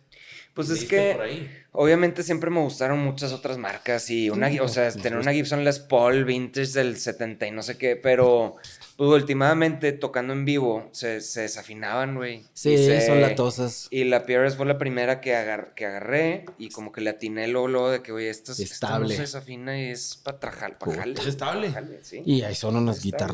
Pues tú con Fender, ¿no? Tu bajo es el mismo, no te mueves de ahí, va. ¿eh? No, son una Yo no me chulada. muevo de jazz bass. Jazz bass. Sí, ya, yo de ahí ya no me muevo. Es una maravilla. He probado de todo. Seguro que Todo. Oye, con Cubo sí, tú ya estás usando de 7, ¿verdad? De 7 cuerdas así, ¿o no? Es que el desmadre con Cubo, que también solito me metí en camisa de 11 varas. Desde que empecé la banda, estaba buscando otro tipo de sonido. En aquellas no había tampoco mucha información al respecto. Entonces lo que se me ocurrió fue de la, la que de hecho una Les Paul que tenía, bueno, que tengo todavía. La empecé a bajar y a dropear y a dropear y a dropear y acabé dos tonos y medio abajo con la lira. Entonces la estaba afinando en sí, estándar, pero en sí. Y así grabé todo el primer disco y el segundo. Pero cuando llegó el tercer disco, mandamos a la fregada esa afinación y me fui otra vez a estándar. Y, y algunas rolas en drop D. Y luego estaríamos tocando las otras rolas. Entonces necesitaba una, una lira en drop. Qué desmadre, güey. Y unas liras en estándar. De que 13, 13 liras en vivo, güey, para cada canción. Todo y- complicado, güey. Pero, y, pero sin, la, sin la infraestructura para viajar como, como, la, como banda gringa con Claro. 10 Sí. guitarras y todo el cagadero. Y con un closet movible. ¿Nunca, nunca calaste las Line 6 esas que se, que se afinaban y así? Pues Yo es que le di, tienen pero- apenas unos años que están Sí. saliendo las Variax, ¿no? Sí, varias. Y no, no. No creo que sean igual. Y ahorita estoy con Line 6, pero por, por el Helix, por otro barato. Y me han pedido muchas veces que, que le cale las Una- Variax. una pero-. No, quiero, no, Hijo, güey, es que- Sí, no, ahora ya hay, aparte ya hay, no, es que ya la tecnología ya es Sí está otro- cabrona, no, ya está muy cañón. El caso es que, bueno, de repente, cuando sacamos el disco 6, había rolas otra vez. Ah, no, de ahí me, eventualmente ya me fui a siete cuerdas para poder tener con una sola guitarra todas las afinaciones. Entonces, unas en... O sea, tuve que transportar las que tenían seis cuerdas en sí a siete cuerdas en sí y hacer una adaptación. y luego tocar ahí las de afinación estándar. Y entonces dropeo. No y en ese sexto disco también empecé a dropear la séptima cuerda. Entonces tengo cuatro afinaciones diferentes en cubo. Y todas las resuelvo con una lira También por eso dejé de usar Floyd. Ok. Desde hace un buen todos hardtail porque tengo que estar Sí, sí, sí. de rola a rola en vivo con Floyd, sí. moviendo la afinación de la sexta y de la séptima. Un cagadero. No, y ya luego, ah, Sí. Pasa el tiempo y dices, Con ¿para trabajo. qué?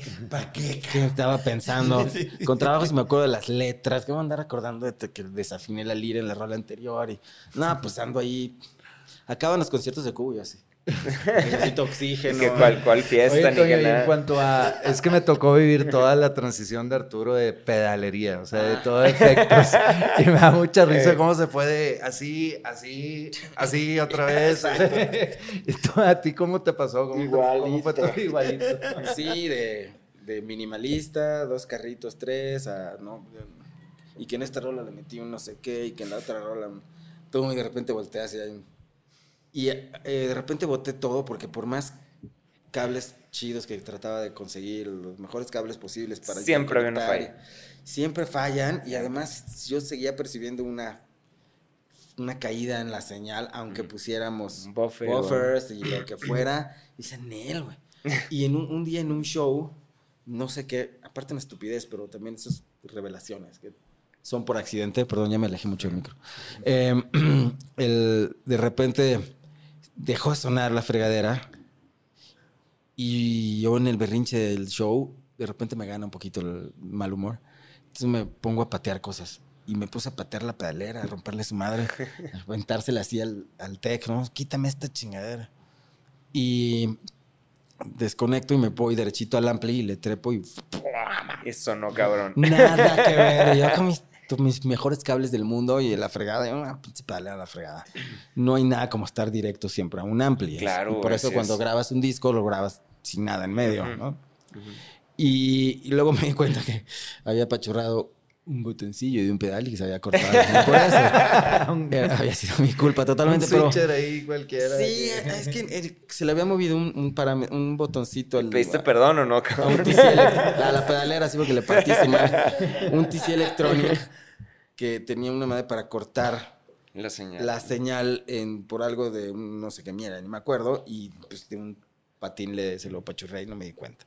Y yo así, no, ¿Tú alguna vez tronabas guitarras en el escenario? no, no, a propósito, no, no, yo lo hacía sin querer. Ah. Sin querer se me Esa la, la, la Ibanez de cuadritos que hemos mencionado dos veces en los conciertos con Coda cuando que le ponías a dar vueltas, ya sabes cómo.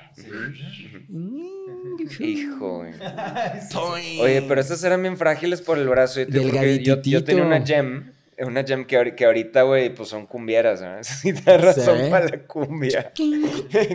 Pero, este, se me rompió por completo el, el pues es que estaba delgadito. Y eso que las Gem no eran tan delgadas como Ah, las cierto, otras, además sí. eran más delgadas aún. No tengo idea, nunca se me rompió. Se me cayó dos veces así de que salió volando la lira. Ajá, Se zafó el, el strap y ok. ¡fum! voló X metros. Y de repente yo me quedé así esperando la guitarra. Y, no, no, no. Por allá yo, shit. Qué Y divertido. nunca se rompió el brazo, pero está toda madreada. Pero esos madrazos son. Ahí está, está viva la guitarra. ¿Sí? Sí, claro. Pues es Después como me la la- tuya que tenemos en la la oficina que presumes, trae güey. un cocazo ahí que le dio Pepe, güey. Un pinche tortazo, un pinche una mordida de un pinche tiburón, güey. Ah, sí. Guitarra, güey. Ala. Como que se la prestaste a Pepe para un disco o dos, no me acuerdo. Sí, una gira y el güey me la rezó toda puteada. Y ahorita, huevo, ya. guitarra un pedacito ahí. che, un cagada. pedacito de madera. Si trae una pinche mordida que le pegaste un charpazo ahí con una Sí, pintura. no, pues a- cuando la llevé, que pues rescátenmela. De que ahí le pintaron o no sé qué pedo. Sí. No, a mí mi, mi vida cambió por completo tocando los últimos años cuando me cambió un fractal. Ah. Este, y nada más le, la aposté porque veía los Rick Rundowns así de Claro. YouTube, de qué está usando quién y que la madre. Y de repente para la segunda vuelta todos tienen un fractal. Todo y medio mundo. apenados, ¿verdad? Porque pues la audiencia quiere los pedales y la chingada, pero... La pero los, el guitarrista que está pateando pedales en- y pasas por, dicen, ya, güey, ah, por aquí es el Sí. fractal. Y, y fue una maravilla, güey. Ya sé. Una pinche maravilla porque nadie se entera si es un pinche No, y suena verdad. re bien. Cabrón. Suena en vivo, allá en el PA, traduce cañón. La Sí, verdad, cabrón. en mi apreciación y mi gusto, mejor que, que traer el ampli súper chido y Claro. los- Porque No, hay tantas... pa- pa- para feeling tuyo, obviamente un ampli no hay nada como Nada, un ampli. nada. Pero, pero, pero si estás haciendo un show para la demás gente, pues, ¿quién- o sea, sí. es para ellos el show, no es Es- para y, ti. a- y afuera suena re Claro. bien, suena controlado y perfecto. Y así ando ahorita, pero con un Helix de 6. Y desde entonces ya tengo como cuatro años con el Helix y no he vuelto a tocar un pedal. Y dudo mucho volver a tocar un pedal para en vivo. Sí. En Sí, mi casa, en el Sí, en el estudio, esa es sí. otra Así historia. le hacíamos nosotros igual. ¿Ese que es procesador? Es Sí, igual que como- un fractal. es un lo fractal, pero Sí, de que Line trae 6. ahí todo adentro. Ok. Pero buenísimo. Y te digo que, o sea, te- algo que tal vez la gente no quiera, o sea, no le quieras decir a la gente, pero el app, el app del software del Helix, Ah. sin el pedal, o sea, es igual de bueno, güey. El, el native, el, plugin. El plugin, sí. Sí. es muy bueno, cabrón. Está buenísimo. De hecho, con eso estoy grabando mi, mi disco nuevo. Sí, y neta que suena. De, de repente tengo ahí de mis rolas que grabé antes con el ampli tal y con el ampli tal de los discos pasados y, y de repente abro la sesión y escucho y digo, "Oh, manches. ¿cómo- Sí, suena cabrón. ¿Cómo diantres hicieron esto? Su brujería maldita. Brujería. Porque yo era el anti, anti digital, yo era Ajá, 100% análogo. bulbos y También. carrito y la- o, o al, puro ampli. Claro. Hasta que me callaron el osito. Sí.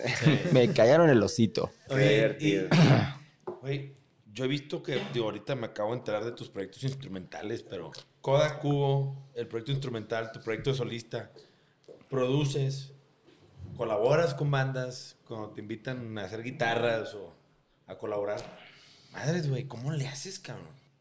Eh, O sea, porque, cuando, lo, fácil. cuando lo pienso, me quitan ganas de seguirlo haciendo. No, eh, claro, güey. sí, fíjate que la- en las bandas está bueno porque como que naturalmente hay un ritmo siempre. Entonces, afortunadamente ha estado eh, sincronizado que cuando una banda está muy ocupada, la otra está un poquito relax y luego viceversa. Sí me ha tocado tener que volar de una ciudad a otra eh, y alcanzar a la banda de la otra con y te- voltearme el chip y, y antes de ese concierto dar una un, un concierto instrumental para una tienda de música donde ese otro repertorio y otro entonces de repente si mi cabeza está así hay días en los que no me paro. Cuando el día que puedo no pararme de la cama no me importa el día que sea no me paro. Y es Netflix todo el día y, la, y el Güey, y control de se la tele. Desconectarte, güey. y adiós, porque así hay veces, que, mm, como todos nos pasa, que hasta domingos y días festivos y puentes y la fregada, nada, estás en joda y en joda y... y pero sí, sí es un complicadillo, si ya, lo, ya lo he platicado con mis compañeros de banda, sí estoy como cansado en muchos aspectos. ¿Sabes qué? De plano sí estoy muy cansado, yo no tengo nada de ganas de hacer. Toda la talacha para preparar los shows, y Claro. los viajes y la... Sí, sí, sí, sí, la Eh, ay, cabrón, de repente digo, no, ya estuvo, ya tengo en 30 y... Es que empecé a tocar a los 17 años con bandas y empezar a hacer, pues, giritas guerreras, ¿no? Ajá. Todas, des- y entonces, 36 años haciéndolo. Mm, Sí, güey. Ayer, ayer vino el Aragán y nos estaba platicando justo eso de que, güey, a, a Luis, Ajá. Luis el Aragán y, y justo decía eso de que, güey, ya estoy grande, chido las tocadas, está padre, pues una chinga. Ya mínimo ya estoy pidiendo de que un camper chido y así, o sea, O para, para el "Quiero confort. disfrutar, güey". Sí, claro. O sea, ahorita yo estoy en chinga, sí estoy jalando, sí estoy tureando, sí estoy girando. Pero con el grado de comodidad más alto Claro. que puedo yo conseguir. Y si Claro. a veces hay que meterle de mi dinero para tener esa extrita que hace una gran diferencia, le, le meto. Se lo, sí, hay que, hay que hacer, hay si que el hotel cuidarlo. de enfrente está más chingón y cuesta 50 dólares más la noche, ¿sabes qué, güey? Yo la pongo. Quiero echarme el coyotito a gusto, cabrón. Claro. Ah, bueno, güey. Y se vale, porque si después de treinta y tantos años de Sí. chingarse, cabrón. Y también es su proyecto ha crecido muchísimo, ¿no? Sí. Está, es enorme. Está muy bien. En el caso de nosotros, no. Entonces todavía la tenemos que seguir camellando. y- Por ejemplo, vamos a hacer una que no hicimos por pandemia y estamos apenas eh, tratando de, de ya armarlo con la con Oveja Negra, con- justamente con quien trabajaba eh, el Aragán para hacer sus giras ahí en Gabacho. Hacer una gira con Cubo. Pero pues no tenemos el varo ni para llevar staff. Sí, Entonces va a ser, que, o sea, de cárgale, güey. y llévale, y tú conéctate, y tú quita, y tú todo, como si, como si estuviéramos empezando, pero pues allá estamos empezando, ¿no? Somos banda nueva allá, Oye, entonces ya pues hay sí que... valoran eso y es otra dinámica, ¿no? O sea, lo que platicabas tú de House of Blues, que llegas y los recintos están preparados para recibir a la gente con lavadora y secadora, camas. O sea, como que Sí. tienen una infraestructura mucho para la banda indie, güey. El güey, la banda californiana que agarra la van. Sí, que y llega turea. y no se ha bañado en Sí, tres sí. noches y ya, por favor, date un baño. Exactamente. Por- porque saben que es difícil, porque es una Sí. chinga, ¿verdad? Tienen ese tipo de... O sea, y que son las bandas que se bajan del escenario y se bajan a la mesa de merch a firmar y a vender. No, y, Claro. y a veces tienen staff ya in-house que jalan mejor que tu staff. Sí. Claro. Choma, pa, pa, pa, te conectan Tokio, o sea, solo- Ya está. ¿Y, y por qué? Porque esos güeyes lo que quieren es acabar, güey. Sí, sí, y dejarte claro. todo al pedo. Claro, que ya Y esté sí, listo. Y como conocen el venue al pedo y conocen los fierros y los pinches switches y todo, pues ya, güey. Claro, y con fractals y helix y todo eso, los soundchecks son facilísimos Claro. porque solo tienen que treparle el volumen afuera. Ujú, Y adiós. Don. Don. Ya está. güey. Oye, pues qué chingón. Ojalá tú en Estados Unidos se diera una gran sorpresa y un chingo de paisanos, Sí, güey. hicimos una gira hace, hace años y estuvo muy bien. Una gira, unas fechas. Eh, y estuvieron muy chidas. Y, pero no hemos podido regresar y estamos pues muy ilusionados de poder hacer esta. Íbamos a hacer unas fechas con el Aragán, inclusive, que se hubiera estado un poco extraño. Pero a fin de cuentas, pues hay que jalar, ¿no? Claro. Nosotros, eh, donde nos digan, trabajo, cabrón. donde nos digan, le damos. Ahora, ¿y qué sigue Coda, güey? Con Coda estamos hace están rati- activos. No, pues Coda y Cubo y todo lo que, No, lo por que eso traes. digo, Cu- Cuba, pues ya nos contigo que hacer cine en Estados Unidos y... Sí. Sí, pero Coda, yo no sabía que desde el 2012 estaban oficialmente de regreso. Sí, inclusive hay un disco que se llama Ciclos que sacamos en, pues, unos años después. Y la- el tema de composición es el más complicado en la banda por cuestiones eh, Pues que ya todos conocemos. Y, y- ideo- ideologías también, pero eh, para no sacarnos los ojos, porque ya está a punto de suceder, mejor lo que, eh, como la banda está cumpliendo también, o ya cumplió, por pandemia cumplimos 30 años, y no hemos hecho nada conmemorativo a eso, entonces tengo ya producido y prácticamente terminado el- un disquito justamente conmemorativo y donde, donde hicimos como un revisited de... de Regrabaron las rolas. Ajá, pero no, o sea, no queríamos ni hacerles a huevo una versión diferente a cada uno, nomás para justificar, ni tampoco grabarlas exactamente igual como las hicimos. Entonces, eh, mi, mi concepto de producción que platiqué con los chicos fue que como el día de hoy nosotros, estos cinco bodrios que estamos aquí, ¿cómo estaríamos componiendo estas rolas, estas mismas rolas hoy? Hoy. ¿Cómo, ¿Qué estaríamos haciendo cada quien con lo que ya traemos ahorita? Y no se trata de cambiarlas, ¿no? Sino de cómo. De traerlas a la actualidad, de cuenta. Pues, y, y sin ninguna intención de traerlas, Sí. porque la esencia de la banda es, Ahí está. es, y no, es, es muy clara y no es actual. ¿no? Traerlas a la actualidad se hubiera, sido como, las hacemos reggaetón. Sí, no, no, no. no. Sí. O, ¿qué es lo actual aparte ahora, no? Estás como, what the- no, no, no. Dejémonos coda. Y al que le guste, y al que no, igual ya sabe por dónde. Y no, quedaban bien chidas. Quedaban bien chidas. Hay que y, sacar un vinil de ese y hay para dos. venderlo en Es un, es un poco el plan, sí. Dale. Eh, no, es un poco el plan, más que la inversión está. Eh, y hay dos inéditas. ¿no? Son cinco o seis remakes y dos inéditas. Creo que su manager me platicó de eso. Sí. Sí, porque estaba en proceso desde hace un buen. Y ya con la. Lo acabé, casi lo acabé en pandemia. Terminando la pandemia, ya estaba también terminando esto. Y. Y ahorita no hemos tenido prisa de sacarlos porque sí queremos acompañarlo de una gira. Y tratar de hacer una girita chida, bien hecha, no queremos pedacear. Sí. Entonces, eh, eso, eso ha Sí, bien- complicado. bien, pensada, con buena logística. y bien producidita. Entonces eso ha, cómoda. com- es- ha complicado y cómoda. ha complicado la- el desarrollo, pero está en proceso, está en la mesa y está. Entonces es lo que va a suceder. No tenemos todas las fechas, pero el disco ya, ya estamos muy cercanos a definir la salida chido. para, para ya que salga y calentar el rollo y empezar a vender fechas. Con madre. Chingón. Lo- y porque aparte lo hemos dicho, nos preguntan muchísimo por la merch de las dos bandas, pero sobre todo con Cubo, nos piden mucha merch de Cubo. El público de Cubo es bien jalador, Sí, como que siempre es le- leal. Sí, quiere, "Ah, ¿qué, qué- qué más hay? Yo, yo lo quiero, yo lo compro. Y toda la merch de Coda y de Cubo, con productos muy chidos, la neta, se rifan, lo hacen muy bien. Negro Rules. Eh, tenemos un chorro de, de accesorios, de artículos ahí, perrones, y como ya lo han explicado varias veces, tienen distribución nacional con entrega al día siguiente y, e internacional en un chorro de países. No hay manera. Nos escriben de varios países de, de Centro y Sudamérica y de Estados Unidos de, "Eh, queremos la playera y donde vi, que sacaron el hoodie ese sin mangas es una chulada. Chulada. Y todo está en Negro Pasión. Hay un chorro de bandas que venden su merch ahí. Y pues además busquen en este caso la de Cubo y la de Coda, que me imagino tienen apartados, ¿no? Sí, sí, Es- cada uno tiene cada su, banda. su tienda. Entonces, en, en- métanse a negropasión.com y ahí busquen su banda preferida, porque no nada más las mías. Y hay eh, toda la merch que pueden gustar. Ahí la consiguen de volada. De volada. Chingón. Chingón. Right. Muchas gracias. Gracias. No, gracias. gracias. Muchas Sí, gracias güey, por- Gracias por darte el tiempo. Sí, Sé que, pues, no sabía que estabas tan ocupado, cabrón. No mames, güey. Con más razón, más gracias por No, haberte hombre, dado la vuelta para contrario. acá. Qué gusto, qué bueno que se pudo. un ratito de, de, de esta plática que la verdad estuvo a toda madre. Muchas gracias, Esperemos que cuando vayan a, allá a nuestro rancho a Monterrey poder Por saber favor. para irlos a, a ver y, y poder con- Sí. convivir ahí, echarnos una buena Por platicada. favor, será un gustazo verlos por allá. Huevo, sí, sí. Y, y si el proyecto sigue y lo que sea, si ustedes van y de repente a ver qué armamos, estaría fantastiquísimo. Sí. Claro, también. Fantastiquísimo, ¿no? Empezar a, a rolar juntos Pues chingón, a huevo. y vernos seguido. casa Muchas también. gracias. Claro que sí. Ya está. Toño. un capítulo de Sell Out, el podcast de Negro Pasión con All Toño right. Ruiz. Gracias, chicos. Saludos y hasta la próxima, amigos. All right.